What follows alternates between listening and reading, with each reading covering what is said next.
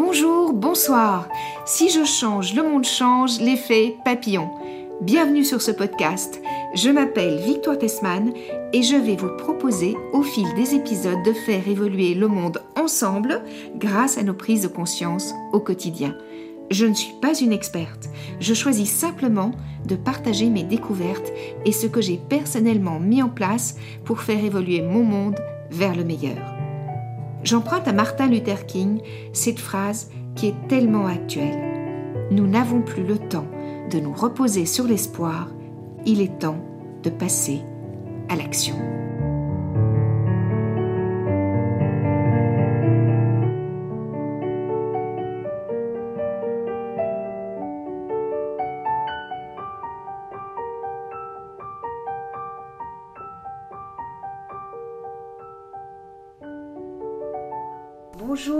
Adriano Nuez et bonjour Lorraine Gazio. Bonjour. Comme on n'est jamais mieux présenté que par soi-même, je vais vous demander à l'un et à l'autre qui es-tu, que fais-tu, quelle est ta vie?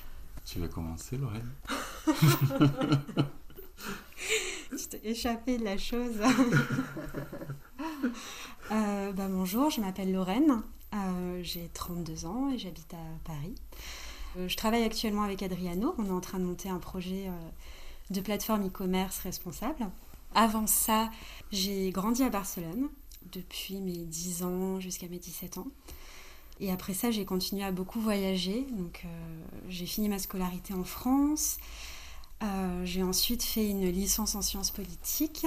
Et après ça, j'étais complètement perdue.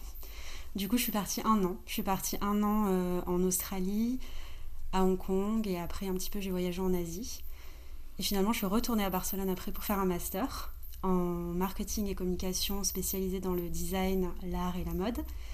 Suite à ça, euh, je suis partie vivre en Équateur, en Amérique du Sud, où j'ai pas du tout travaillé dans la mode, le design ou l'art. J'ai travaillé dans une agence de communication digitale euh, pendant trois ans. C'était très intéressant, très intense.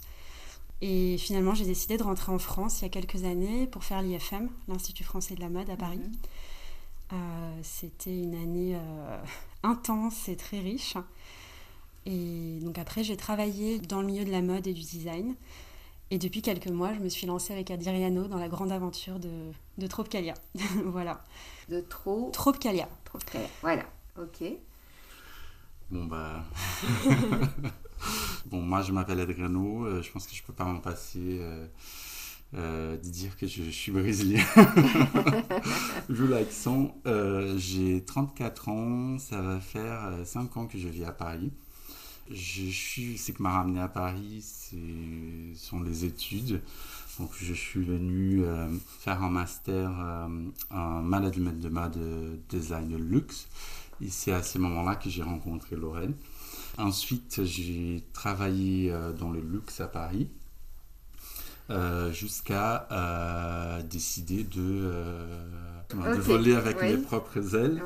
Et auparavant, bah, bah, j'étais toute ma vie au Brésil. J'ai fait une école d'économie. j'ai décidé de changer, de faire une reconversion de carrière. Et la mode et l'art, c'était des milieux que j'avais beaucoup d'intérêt de découvrir et, et voilà, et ça a bien marché. C'est là que je me retrouve aujourd'hui. Qu'est-ce qui fait qu'on a envie de créer cette plateforme dont vous nous parlez? Quelle est la prise de conscience? Qu'est-ce qui a fait que vous avez eu envie de faire ça en fait? Je pense que c'est plutôt parti de moi et ça a été plutôt euh, une conséquence euh, d'une situation euh, professionnelle. Donc, ma dernière expérience professionnelle, elle n'était pas humainement, si je peux le dire, réussie. Et d'une certaine façon, ça m'a un peu dégoûté, hmm. dans le sens où euh, je suis quelqu'un de assez euh, fidèle à mes convictions.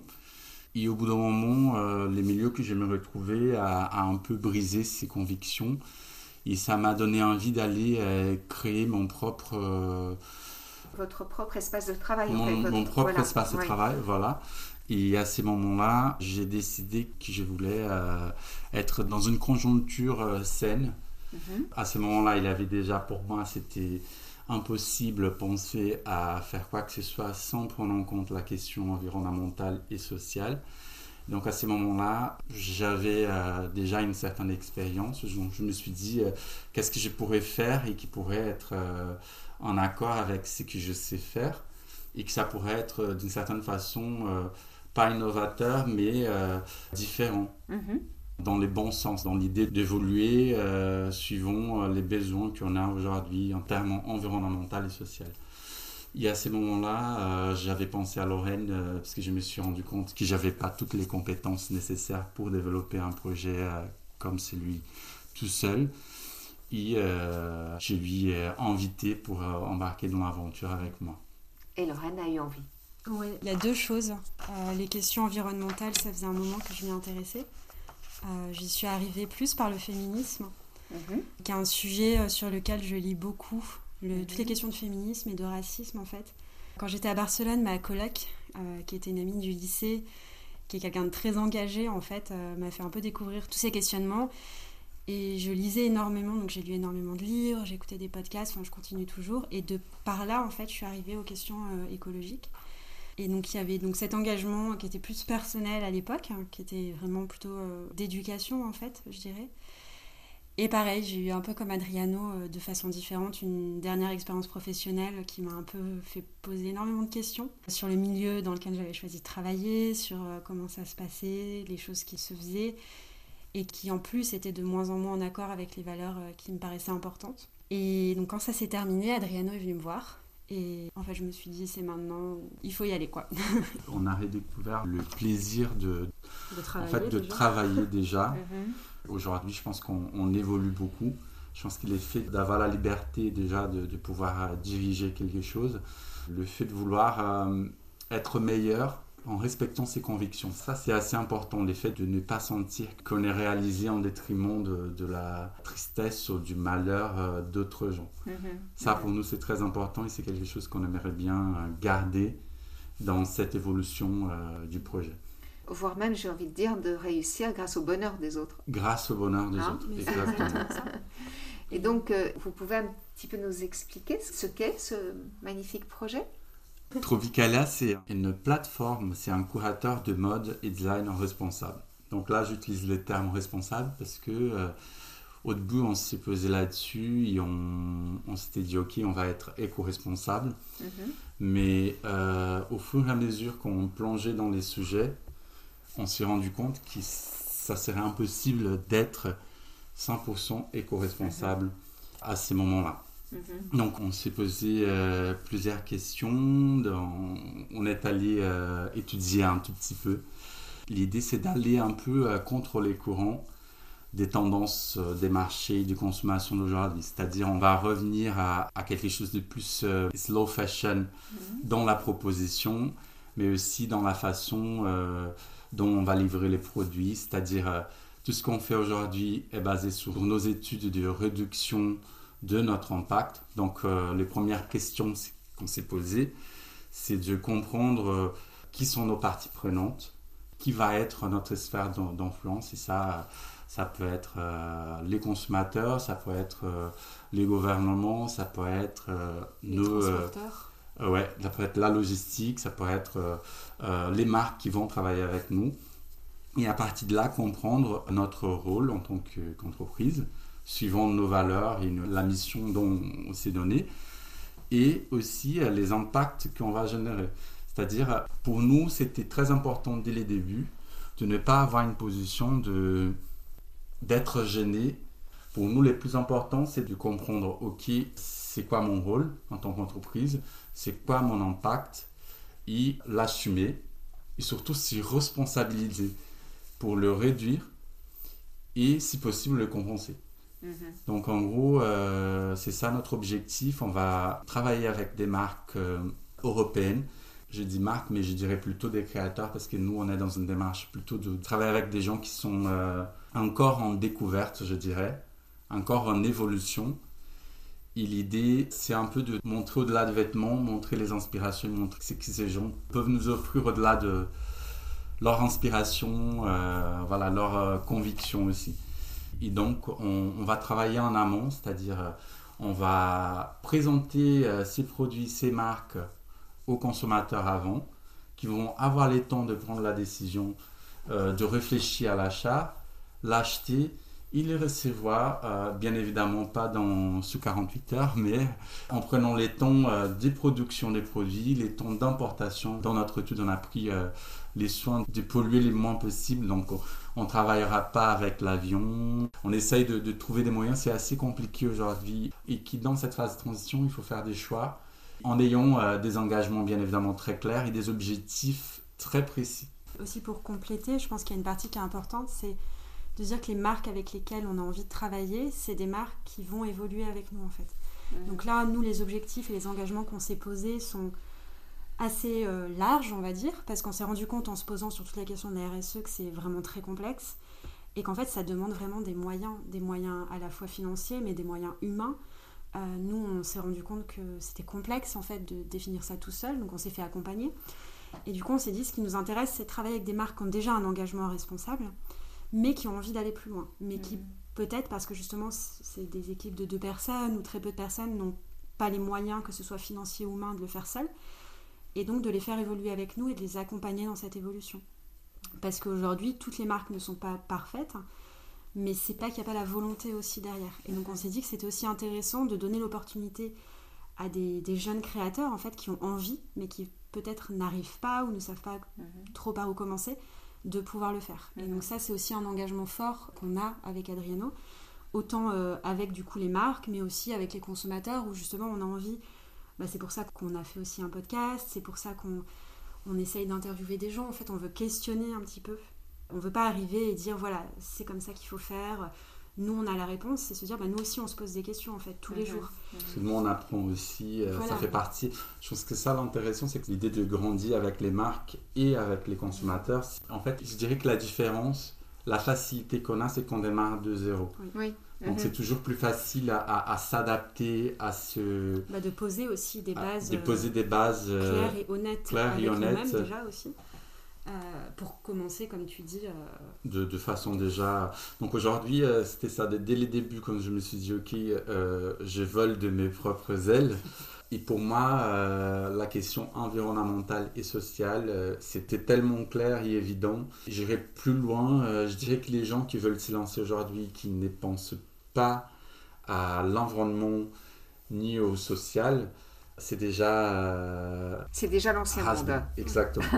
c'est déjà parce que mm. euh, c'est impossible de fermer les yeux euh, à tout ce qui se passe. Il y a besoin, en fait, elle est actionnée, je dirais déjà, cette transition, mais de la faire vraiment évoluer. Mm-hmm. C'est-à-dire d'être vraiment les acteurs de cette transformation de notre société et de nos modes de consommation, mais aussi de nos modes de fonctionnement. Exactement. Hein. Exactement. L'idée, c'est aussi que plus il va y avoir d'alternatives à consommer différemment, mieux c'est en fait. Mhm, parce que voilà, il, y aura une offre un peu plus grande et ce qui va inciter aussi les gens à la base de la production à changer parce qu'il y aura mhm. de plus en plus de demandes pour une production responsable tant du point de vue environnemental que social. Mhm. Et ça aussi, c'est important, je pense, pour des gens qui ont envie de faire des projets, de se lancer, c'est important. Parce qu'en fait, il faut qu'il y ait de plus en plus de monde qui a envie de faire, pas forcément que dans la mode, mais dans plein d'autres secteurs, plein d'autres domaines, en fait. Ouais, de montrer que c'est possible, en fait. Exactement.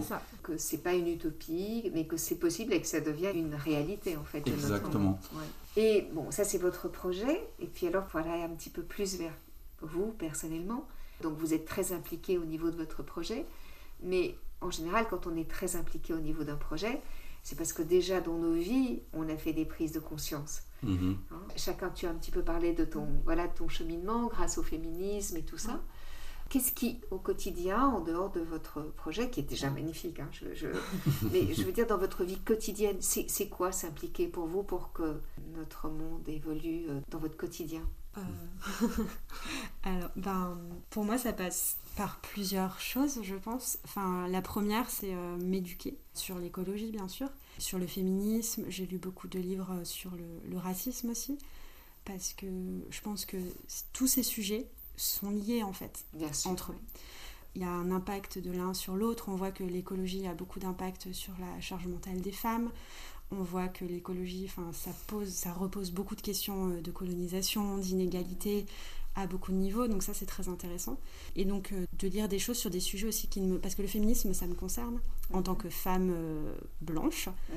En fait, je me suis rendu compte que ben le féminisme n'est pas vécu de la même façon par tout le monde. J'ai des inégalités, mais il y a beaucoup de privilèges que j'ai que d'autres femmes n'ont pas. Donc pour moi, ça a été une part essentielle euh, de tout ça. Et après, c'est des actes euh, au quotidien, je dirais. Donc des choix personnels déjà dans ma vie personnelle. Donc de commencer par ne plus acheter euh, du tout en fast fashion. Et ça a été progressif en fait. J'ai commencé à acheter un petit peu vintage, commencé à acheter de la seconde main, commencé à m'intéresser aux, marques éco-responsables me dire de plutôt acheter là-bas, de moins acheter aussi, de consommer après au niveau de la nourriture. après moi, je viens de Grenoble, donc du mhm. coup, toute ma jeunesse, je l'ai passée en randonnée. Je pense a une grosse importance parce qu'en fait, même juste à l'école, quand on est tout petit, donc euh, à la maternelle et en primaire, je l'ai passé euh, à Grenoble on nous fait aller euh, dans la nature, on nous montre la nature, on nous apprend à, l'apprécier, à la respecter. Et c'est quelque chose qui pour moi me paraissait normal. Mhm. Et je me suis rendu compte en voyageant et en vivant à l'étranger que c'est pas le cas de tout le monde. Mhm. Oui, c'est C'est interpellant, c'est même parfois énervant. oui, on comprend pas en fait. Et en fait, je me suis rendu compte en parlant avec des gens que bah, pas tout le monde est sensibilisé comme ça à la nature, pas tout le monde, enfin c'est pas quelque chose qui est inné en fait. Mhm. Et c'est là où aussi je me suis dit, bah, l'éducation a beaucoup d'importance parce que finalement pour moi c'était quelque chose de normal et en fait je me suis rendu compte que ça ne l'est pas pour tout le monde en fait. Mhm. Voilà, de me rendre compte aussi que j'avais eu de la chance de vivre dans un tel environnement, mhm. surtout depuis que je suis à Paris. Et donc euh, du coup de beaucoup consommer, j'essaye de consommer de saison, locale, pas forcément bio, parce que je me suis rendu compte que le bio, c'était pas forcément. Euh, parfois, c'était. C'est tout à fait exact, oui, absolument. Mm. Quand des fois je vais dans des magasins bio et je vois des tomates en plein mois de décembre, je me dis, bah mm-hmm. ouais, je sais pas trop. oui, oui. Et euh, petit à petit, on fait essayer de faire des changements. Euh, mais c'est à chaque fois des petits changements en fait. Par exemple, j'ai commencé à faire mes courses qu'avec des sacs en tissu, mm-hmm. mais je continue à utiliser les sacs en papier. Et petit à petit, j'ai acheté des sacs en tissu aussi pour mettre les oranges et tout ça. Mais du coup, c'est des habitudes qui vraiment sont ancrées et restent profondément. Donc c'est continuer comme ça. Et donc là, je me dis, tiens, ça c'est bon, c'est acquis. À un moment, je voulais plus du tout utiliser euh, d'adoucissant il y a quelques années. Donc je me suis dit, bon, quelles sont les options? Mais à chaque fois, prendre le temps de faire la recherche. Mais c'est vrai que ça prend du temps, en fait, de, faire la recherche. Et il y a aussi une partie, je sais pas si Adrien il ressent ça, mais euh, qui est très difficile, c'est de ne pas s'énerver contre les gens qui n'ont pas le même engagement que nous. Mhm, mhm. qui est pas facile et qui je pense je sais pas si enfin Adrien pourra nous dire après s'il ressent la même chose mais surtout depuis qu'on est tellement impliqué et que mhm. on est encore plus informé à des échelles beaucoup plus grandes je pense depuis qu'on s'est lancé dans le projet et parfois pas facile en fait et, essayer de respecter ça et de pas s'énerver parce qu'en fait c'est pas la bonne façon de transmettre euh, les choses. Là je suis à 100% d'accord. Et euh, mais c'est pas toujours facile. Et voilà. c'est vrai que moi je crois beaucoup à l'exemplarité plus qu'au fait de persuader en fait et, ou de voilà être euh, être en fait. Mm. Mais mais c'est vrai que c'est pas toujours facile. On peut avoir l'impression qu'il y a un côté donneur de leçons aussi, mm. tout ça. absolument. Et alors, Adriano, toi, tu, tu, tu, viens du Brésil, un pays qui est, qui est, un pays absolument magnifique, mais qui est quand même Malheureusement, euh, il ne traverse pas son, son meilleur. Euh, voilà, avec cette Amazonie sublime qui est saccagée, avec tout ça. Comment tu vis ça et comment toi, aujourd'hui, tu es en France bien sûr, mais dans ton quotidien à toi, comment ça se passe par rapport à, à toutes ces prises de conscience? En fait, j'ai toujours dit ça à Lorraine qu'elle était beaucoup plus euh, militante que moi. Mhm. Moi, j'ai aucune honte de dire que j'étais, et peut-être que je suis encore un peu, les typiques produits euh, formatés, euh, pas produits, mais euh, j'étais complètement, mais j'étais complètement formaté dans cette vie de travail, de, conquête, de voilà, il faut s'y voir professionnellement bien développé, mais en même temps, j'ai eu toujours un côté un peu lazy, un peu dans mon monde, dans ma boule. Mhm. Et en gros, moi, je pense que les, les points déclencheurs qui m'a fait vraiment changer, c'était déjà euh, euh, cette expérience professionnelle qui était assez C'est une grosse déception en fait. Exactement. Et qu'aujourd'hui, euh, je me rends compte en fait qu'il bah, a un dicton, je ne sais pas si en français vous le dites, je le traduis à, comme ça, mais normalement au Brésil on dit qu'il y a des mots qui viennent pour un bien. oui, un mal pour un bien. Voilà. Et je pense que ces points-là, ça a été ça. Et je pense que les deuxièmes points déclencheurs, c'était les confinements à ces moments-là, je pense qu'en vivant ces, deux choses au même temps, je me suis rendu compte que des choses euh, qui j'ai donné énormément d'importance étaient euh, très petites et très euh, insignifiantes par rapport au fait que, bah, voilà, qui j'étais mal et qui, en pensant à tout ce qui m'y motivait, ça m'a fait poser pas mal de questions, ça m'a fait me tourner un peu euh, vers moi-même. Et je pense que ça m'a aidé aussi à ne plus nier, à ne plus à, commencer à voir les choses telles sortir quelles. un peu du déni. Exactement. À sortir du déni et à voir les choses telles quelles et surtout à en avoir conscience de qui je suis, des moyens que j'ai, euh, de mon rythme, de comment je peux faire. Et je pense qu'on est assez différents parce que je pense que dans, en toi, c'était euh, d'une certaine façon englobé dans ton cheminement. Voilà. Et qui pour moi, ça a été un choc. À partir de ces chocs, euh, donc j'ai appris plutôt par la douleur et pas, par. Donc euh, à ces moments-là, je pense que la façon dont j'englobe encore, j'intègre, je pense que l'intégration, c'est les mots. Ça dans ma vie, c'est vraiment. je n'aime pas des sentiments de culpabilité de culpabilité. Oui, bien sûr. Mais j'aime pas. Tu as raison de pas aimer. Ouais, j'aime Ça pas. sert à rien en plus. Ouais, en fait, je pense qu'il faut toujours euh, peut-être se mettre à la place des gens. C'est un exercice assez difficile, mais assez euh, important et assez. Euh, qui aide beaucoup en fait à comprendre. Parce que je encore considère que je vis dans une boule, que j'ai des privilèges et que, bah, que d'autres personnes n'ont pas et qui dans ma boule, en fait, c'est que j'essaye de faire, c'est de commencer à comprendre comment je peux changer sans forcément euh, avoir ces sentiments de perdre ou de... Vous voyez, c'est vraiment dans un sens d'intégration. Donc ça se rajoute dans mon quotidien à des petites choses qui avant, je, je me disais, mais bon, bah, si je fais ça, ça va pas forcément faire une grande différence. Mais je pense que ça fait la différence, mais surtout, en commençant par des petites choses, on arrive à faire des gros changements. Ça peut être bête mm. euh, et cliché, mais c'est la, la, la, réalité. et je pense qu'aujourd'hui, euh, les projets, ça m'a fait, euh, je pense que de l'étudier, ça m'a fait beaucoup penser, beaucoup réfléchir et remporter ça dans ma réalité, dans ma façon d'apercevoir les choses. Mm. Donc aujourd'hui, moi par exemple, il y a des choses encore à améliorer. Et je pense que c'est important de les dire. Euh, je ne suis pas parfait, que je suis complètement euh, éco-responsable, mais euh, je pense que je suis très mathématique. Donc en gros, ma façon d'acheter moins, c'est de comprendre combien de vêtements j'en ai besoin pour vivre, c'est-à-dire combien de pantalons suivant chaque situation qui j'ai. Donc ça me fait penser à quand je rencontre mes amis, quand je dois aller au boulot, quand j'ai une occasion plus formelle. Pour moi, ça a marché comme ça. Donc à ces moments-là, je, me suis rendu compte, j'ai fait un calcul qui j'ai besoin, je sais pas, de. Là, j'ai n'importe quoi, mais de quatre jeans, euh, deux pantalons un peu plus euh, formels, une chaussure, euh, trois baskets, des chemises. Et à ces moments-là, je me suis rendu compte que j'avais tellement de choses dans mon armoire que j'en avais pas besoin et que je ne portais et que Parfois, on met jamais. voilà, et qui j'en mettais là. Et en fait, c'est un questionnement qui ça peut parfois impliquer dans des choses plus profondes et qui n'ont rien à voir.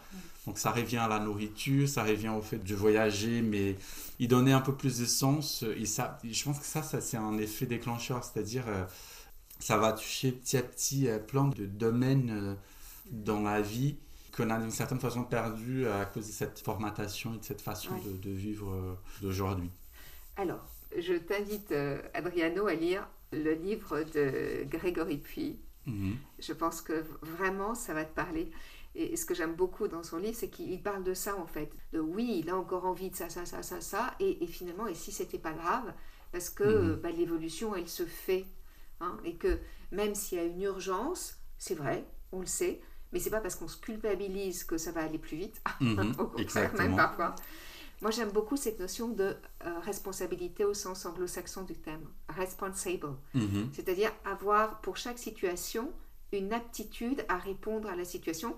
Et si la réponse qu'on a trouvée n'est pas la bonne, eh bien on, est encore responsable et on mhm. change de réponse en fait. Et je pense que plus on va être nombreux à fonctionner comme ça et pas se dire, euh, pas à se culpabiliser de, ça ou de ça, mais à se dire, ok, comment je peux faire autrement, mhm. ça fonctionnera euh, d'autant mieux en fait. Pour moi, n'est pas jugé, n'est pas comparé, c'est important parce que chacun a une réalité. Je pense que par exemple pour moi, euh, que je vis avec, avec mon compagnon et avec un chien, c'est une chose. Mais pour quelqu'un qui a trois enfants ou qui travaille, c'est une autre chose. Je pense que le plus important, c'est voilà, c'est de comprendre sa réalité, ses impacts, euh, son besoin, comment je peux commencer. Et surtout, savoir que chacun, même euh, parfois on se dit mais non, mais je ne peux pas acheter éco-responsable, je peux pas, c'est trop cher ou, c'est très compliqué de trouver. Ou Je pense que chacun peut, d'une certaine façon, commencer à faire quelque chose. Et ça n'implique pas forcément à dépenser plus. Parfois, ça implique juste prendre un tout petit peu de temps pour se renseigner, pour chercher, pour comprendre les matières, pour comprendre les impacts. Et ça, je pense que ça rentre aussi dans les dénis. C'est-à-dire, il a aujourd'hui déjà plein de choses. Donc, il a plein de vidéos euh, sur YouTube, sur euh, plein de chaînes, qui montrent des processus euh, de fabrication d'anti-chocs, qui montrent tous les impacts et qui, bah, en fait, on, on s'intéresse tout simplement pas parce que ça nous force à faire face à cette situation. Je pense que le premier pas, c'est ça, c'est de se renseigner au maximum qu'on peut, voilà, de, de, simplement accepter de qu'on est dans une situation difficile environnementalement parlant.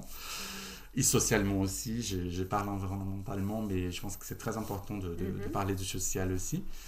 Et à ces moments-là, voilà, comprendre sa réalité, comprendre euh, les challenges que ça sera pour euh, démarrer ces changements, démarrer cette transition. Vous êtes très raccord tous les deux hein, sur le fait de s'éduquer finalement, de découvrir, d'être curieux, parce que c'est comme ça finalement qu'on avance. Qu'on avance. Mais Avoir cette humilité. Mais je pense que quand Adriano aussi dit euh, euh, se poser des questions, être en accord, enfin moi ça je pense aussi qu'il y a beaucoup à voir avec euh, soi. Après c'est plus là une expérience personnelle, mais moi quand je suis arrivée à Paris, ça a été après l'IFM, ça a été très très difficile et en fait, moi je voyageais beaucoup, je déménageais tous les deux ans. Enfin, du coup, moi qui avais l'habitude de vivre avec très très peu, je me suis mise à, vouloir avoir envie d'acheter des choses de marque. Voilà, parce que le fait d'être beaucoup plus sédentaire, ça m'a obligée à me confronter aussi à des problèmes beaucoup plus personnels. Et c'était ce, chose de j'ai mis longtemps à trouver, euh, bah, Adriano, j'ai mis longtemps à trouver un, stage. Après mon stage, ça a été difficile de trouver un travail. Ça a été très difficile euh, moralement pour moi parce que dans ma tête, c'était ben, ok, j'ai eu du mal à trouver un stage, mais bon, j'avais 27 ans, j'avais repris mes études. Je me suis dit, bon, enfin, est-ce que. Et finalement, quand j'ai fini mon stage, je me suis dit, non, mais ça, ça va le faire. Euh, je parle trois langues, j'ai bac plus 6, j'ai déjà travaillé trois ans. Et j'ai mis euh, neuf mois à trouver un travail. Et en fait, euh, c'est aussi un des mécanismes compensatoires parce que j'avais tellement l'impression d'être rien, en fait, parce qu'on se définit aussi beaucoup par notre travail, ça nous donne un positionnement dans, la société. Absolument, oui, On ne nous dit pas qui es-tu, on nous dit que fais-tu. Que fais-tu, c'est ça. Et moi, j'avais l'impression de, n'être rien, en fait. Mm-hmm. De...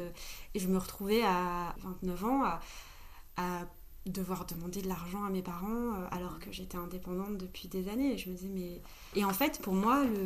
qui avait jamais vraiment beaucoup consommé d'habits, je me suis mise à, en consommer beaucoup plus. Paradoxalement, j'avais pas beaucoup d'argent. Mais en tout cas, avoir cette envie, à ressentir ce besoin d'avoir des choses pour finalement reprojeter l'image que j'avais l'impression de ne pas mhm. avoir en fait. Et mhm. je pense qu'il y a aussi beaucoup de, de ça. Mhm. Et les réseaux sociaux, ça, ça joue beaucoup aussi là-dedans. On n'est pas né avec les réseaux sociaux, je pense. Heureusement, ça doit être encore plus difficile mais on est très dépendant de ça et en fait euh, de l'image qu'on renvoie aux autres, de, de la vie qu'on doit donner l'impression d'avoir. Et il faut aussi se distancier un petit peu de tout ça. Et le projet, ça me remet un peu dans une situation aujourd'hui où je me dis voilà, enfin, on a tous les deux la chance, on, peut se lancer dans ce projet, on, est, on a le chômage, mais forcément notre niveau de vie il a baissé.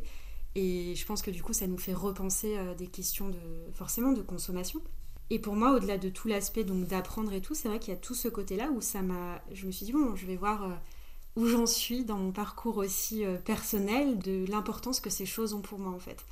Et c'est vrai que bah après là pour moi ça a été une... enfin j'étais positivement surprise parce que je me suis dit en fait voilà ça fait des mois que j'achète rien et je me sens bien je me sens heureuse. Peut-être qu'aussi c'est parce que tu es nourrie par ce projet qui te passionne. C'est ça, j'en parle beaucoup avec euh, ma thérapeute, mais c'est de se dire on crée une nouvelle forme d'abondance en fait. Oui, ça. Et on, on, se nourrit, on, a une autre abondance en fait qui est plus intérieure, mais c'est quand même compliqué d'atteindre, euh, enfin c'est des années euh, de, de, travail personnel, de thérapie. C'est le travail d'une vie. Voilà. et, et c'est un peu ce qu'on disait tout à l'heure, je trouve que c'est quand même challenger tous les jours. Et, et d'autant plus quand on est à Paris, D'autant plus quand on est dans le milieu dans lequel on est, où forcément on a encore des amis qui travaillent dans des grandes maisons, où on est entouré de ça tout le temps en fait. Il y a des moments où on se dit Ah, vite, il faut ce truc. Et après, aujourd'hui, je pense qu'on est dans le projet, on a le recul, de dire Ouais, non, finalement, non. Mais on sent que quand même, il y a tout autour de nous qui fait que on a envie tout le temps de. Oui. C'est comme des mécanismes qui se mettent en place, en fait. Hein oui, absolument. Mais ça aussi, c'est très mental, très psychique. C'est-à-dire que euh, c'est comme apprendre à rouler à vélo. Même si on roule pas à vélo pendant quelques temps, on, on peut de nouveau rouler en vélo. Là, Mhm. c'est- un exemple un peu. Mais ces mécanismes d'achat, c'est un petit peu du même ordre. Même s'ils sont plus compensatoires, ils ont fait partie de notre vie. Et donc, s'en déshabituer, c'est compliqué. C'est Mhm. pour ça aussi que aussi- ça peut être compliqué de se déshabituer des réseaux ou de- ou Oui. d'une certaine façon de fonctionner. Alors, on en arrive à la dernière partie euh, du podcast, si vous voulez bien, tous les deux, qui est un petit questionnaire de Proust que j'ai l'habitude de, proposer. Alors, je vais peut-être commencer par Adriano, puisqu'il a un tout petit peu triché. Oui. Mais euh, je me suis dit, euh, je vais me lâcher. Je vais D'accord. essayer de, de faire l'exercice de. de Alors, Adriano, si tu étais un animal, quel animal serais-tu? Je pense que je serais plutôt un animal euh, aquatique pour la liberté que ça représente pour moi. Un dauphin, euh, même un requin. euh, mais vraiment pour la liberté, pour la. Ça s'est venu comme ça. C'est très beau, la notion de liberté que ça représente Cette notion pour toi, de liberté, ouais. en même temps, euh, par exemple, les dauphins, je suis fasciné par les dauphins pour l'intelligence, mais surtout pour les côtés mignons. Il les requins aussi par la force, par l'instant de, de- voilà, de, Et puis c'est un, un animal extraordinaire qui a malheureusement une réputation euh, très peu méritée. Très peu Ouais, mérité. ouais, Voilà, ouais, ouais. je suis d'accord. Et toi, Lorraine, quel Euh, animal serais-tu? c'est bizarre parce que la première chose qui m'est venue à l'esprit c'était un tigre, mais j'ai pas l'impression que ça me représente. Je sais pas trop. Et pourquoi tu aimes le tigre, par exemple? J'ai l'impression que c'est discret, qui attend avant de. Mhm. Et en même temps, euh, je sais pas, j'ai l'impression d'être- d'avoir cette dualité en moi où je, je suis quelqu'un d'assez discret qui aime pas trop se faire remarquer, mais en même temps, je sais que j'ai cette envie en moi de, D'être puissante et de prendre place. voilà, de prendre ma place. Mais c'est quelque chose qui est compliqué pour moi, Mhm. je pense. Voilà. Donc tu vois que ça t'est venu. Peut-être, oui, voilà. mais ça fait sens. Et alors si tu étais un arbre, Adriano? Si j'étais un arbre, c'est un arbre qui existe en France aussi. Ma mère, euh, dans sa ferme, elle avait beaucoup de. Eucalyptus? Et j'adorais ça parce que ça sentait bon. Mhm. C'était quelque chose qui a été lié à un souvenir de très bons moments que j'ai Mhm. passé dans cette ferme avec elle. L'odeur que ça dégageait, c'est un arbre très très très haut, très grand. Voilà. Et en plus, l'eucalyptus, c'est- un arbre qui a aussi des vertus médicinales. Exactement, C'est quand même un arbre magnifique, c'est un arbre qui soigne. hein. Ouais, ma mère avait l'habitude de mettre des feuilles euh, séchées dans l'oreiller. Pour que ça dégage aussi une odeur euh, comme Mhm. ici avec l'étang et le romarin. les herbes. d'accord. Super. Et toi, Lorraine, quel arbre Euh, serais-tu? Bah du coup, c'est aussi lié plutôt à un souvenir d'enfance, plutôt à un sapin ou un pin. J'ai- C'est quelque chose qui, à chaque fois que je vais en montagne, c'est- ça m'émerveille en fait, de Mhm. voir euh, les forêts de pins. C'est, Je trouve ça... Et ça sent bon aussi. J'ai l'impression que c'est des arbres qui sont forts. Et j'aime bien le fait que ce soit toujours en, en forêt en fait. C'est beau. Et alors, euh, si tu étais, Adriano, une fleur ou un autre végétal, tu serais quoi? Je pense que ça peut paraître un peu égocentrique, mais j'adore les tournesols. Je trouve ça magnifique. euh. C'est pas la fleur euh, peut-être la plus chic, la plus élégante, la plus... mais il a quand même un, je sais pas, une, une certaine euh, vitalité. Et puis, Qui dégage, une fleur extraordinaire qui se tourne avec le soleil, quoi, Ouais. qui suit le soleil, et qui est aussi euh, très nourrissante. euh, Enfin voilà, c'est une fleur incroyable. Ouais. ouais. Ça Ouais. me va bien. Avec le soleil. Euh, Et j'ai toi, pas mal, mais Lorraine je sais pas trop. Une de mes fleurs préférées, c'est les oiseaux de paradis. Mhm. Enfin, je trouve ça magnifique. Après, Oui. je sais pas si. Est-ce que si j'étais une fleur, c'est ce que je serais, mais. En tout cas, c'est étonnant, atypique. Ouais, depuis toute petite, j'ai toujours trouvé ces fleurs euh, Mm. vraiment juste belles, quoi. Ouais. Donc voilà. Bon. Et en même Mm. temps, ça te ressemble aussi. Je te connais pas bien, mais tu as quand même un parcours qui est atypique Oui, et qui est c'est sûr. intéressant. Donc euh, C'est voilà, c'est. Et alors, j'en viens à mon avant-dernière question. Hmm. Si tu étais un minéral, Adriano, Euh, je dirais pas une pierre, j'ai quand même un côté assez sensible. Mhm. Une qualité que j'aime beaucoup euh, chez moi et que je considère une qualité, une force, c'est je pense que j'ai une certaine capacité de m'adapter. Mhm. Et encore, ça va paraître un peu égocentrique, mais je dirais l'or dans le sens que euh, c'est un minéral très très souple. absolument. Et j'ai dit ça avec des connaissances de cause parce que mon beau-père, il travaillait avec euh, de l'or Mhm. et j'en ai appris pas mal là-dessus. Ça représente une force, mais c'est une force avec une souplesse, avec une, euh, un côté euh, qui s'adapte, qui Oui. s'immolde euh, Super. Et qui crée des merveilles. et qui crée des merveilles. Voilà. Toi, Lorraine Alors là, j'ai un manque de connaissances qui va me. J'ai même pas des options dans ma tête là pour. D'accord. Alors les minéraux, ce sont soit les pierres précieuses, soit les pierres semi-précieuses, soit euh, des minéraux comme euh, l'argent, le cuivre, l'or, le... Mais c'est aussi la terre, c'est aussi Mhm. euh, l'argile, c'est aussi euh, le sable, c'est tout ce qui est minéral. Dans ce cas-là, je dirais la terre, je crois. Parce que avec la terre, on peut créer plein de choses. Mhm.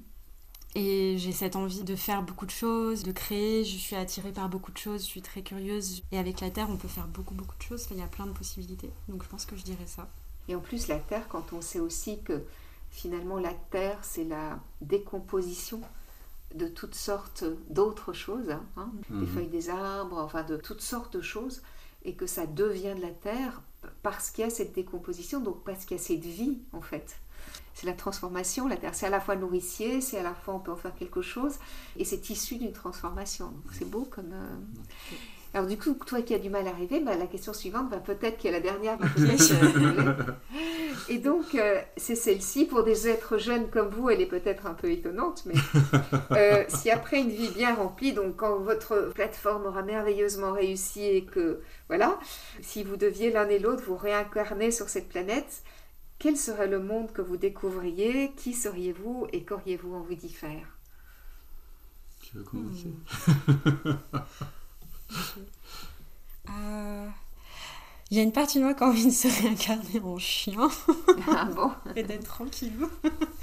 en fait, ça me fascine de voir euh, les jeunes d'aujourd'hui, à quel point ils sont cultivés sur des sujets sur lesquels à 16 ans, je n'avais aucune idée. Enfin, des fois, je les vois parler de sujets, ils ont une éloquence, un- une culture, que je me dis, mais qu'est-ce que je foutais à 16 ans, quoi. Enfin, Je pense que je serais assez excitée de me réincarner dans juste une, une personne comme ça, hyper consciente, très jeune, de, de- et en même temps, je pense qu'ils n'ont pas le choix, en fait, dans la réalité aussi dans laquelle ils sont.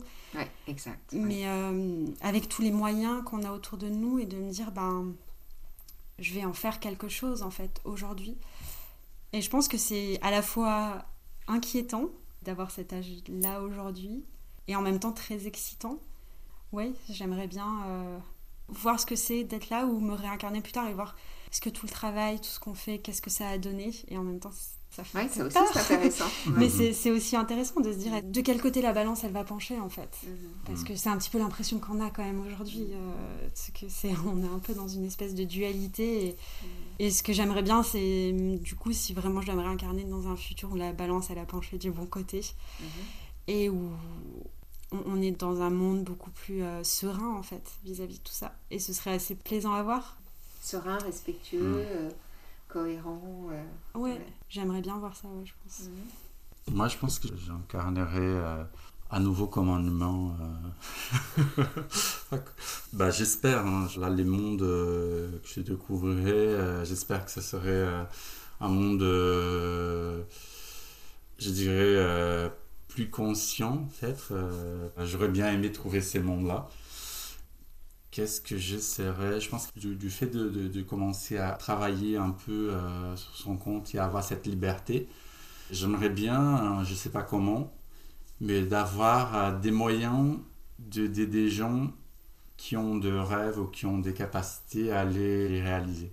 Ils montreront qu'en en fait, euh, on est tous euh, bien capables de- Mhm. d'atteindre le ciel euh, si on veut.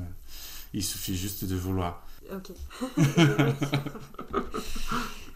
si du coup je dois choisir quelque chose comme ça, je crois que moi, je, quelque chose que vraiment j'ai toujours voulu faire depuis toute petite, c'est créer euh, de l'art, mais me réincarner dans une personne qui arrive à le faire et ça c'est quelque chose qui, me- Et qui offre au monde euh, ses créations. Et qui est capable de dire Ouais. des choses à travers de art. l'art en fait, à Ouais. travers son Ouais, art, ouais. ça me plairait beaucoup aussi. Parce que je trouve que c'est très important. Je euh, pense que ouais. ça, tu n'as pas besoin de te réincarner. Tu Ouais, peux le absolument. faire déjà dans cette vie.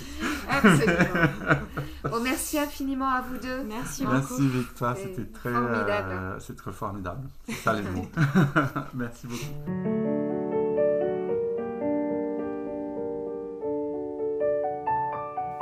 Voilà, j'ose rêver qu'au fil des semaines, nous créerons ensemble un grand mouvement citoyen et humaniste qui prendra sa source dans nos envies du meilleur.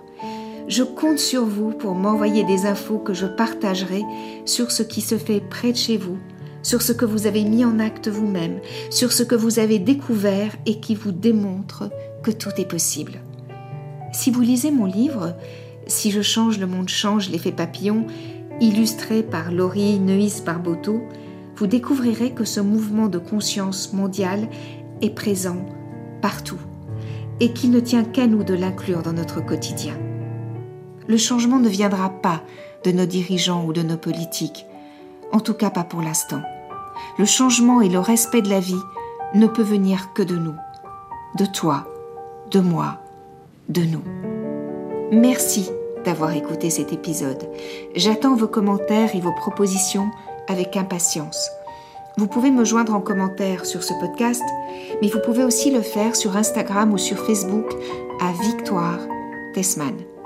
Si vous avez aimé ce podcast, je vous invite à cliquer sur 5 étoiles sur votre plateforme de podcast favorite. À très bientôt sur Si je change, le monde change, l'effet papillon.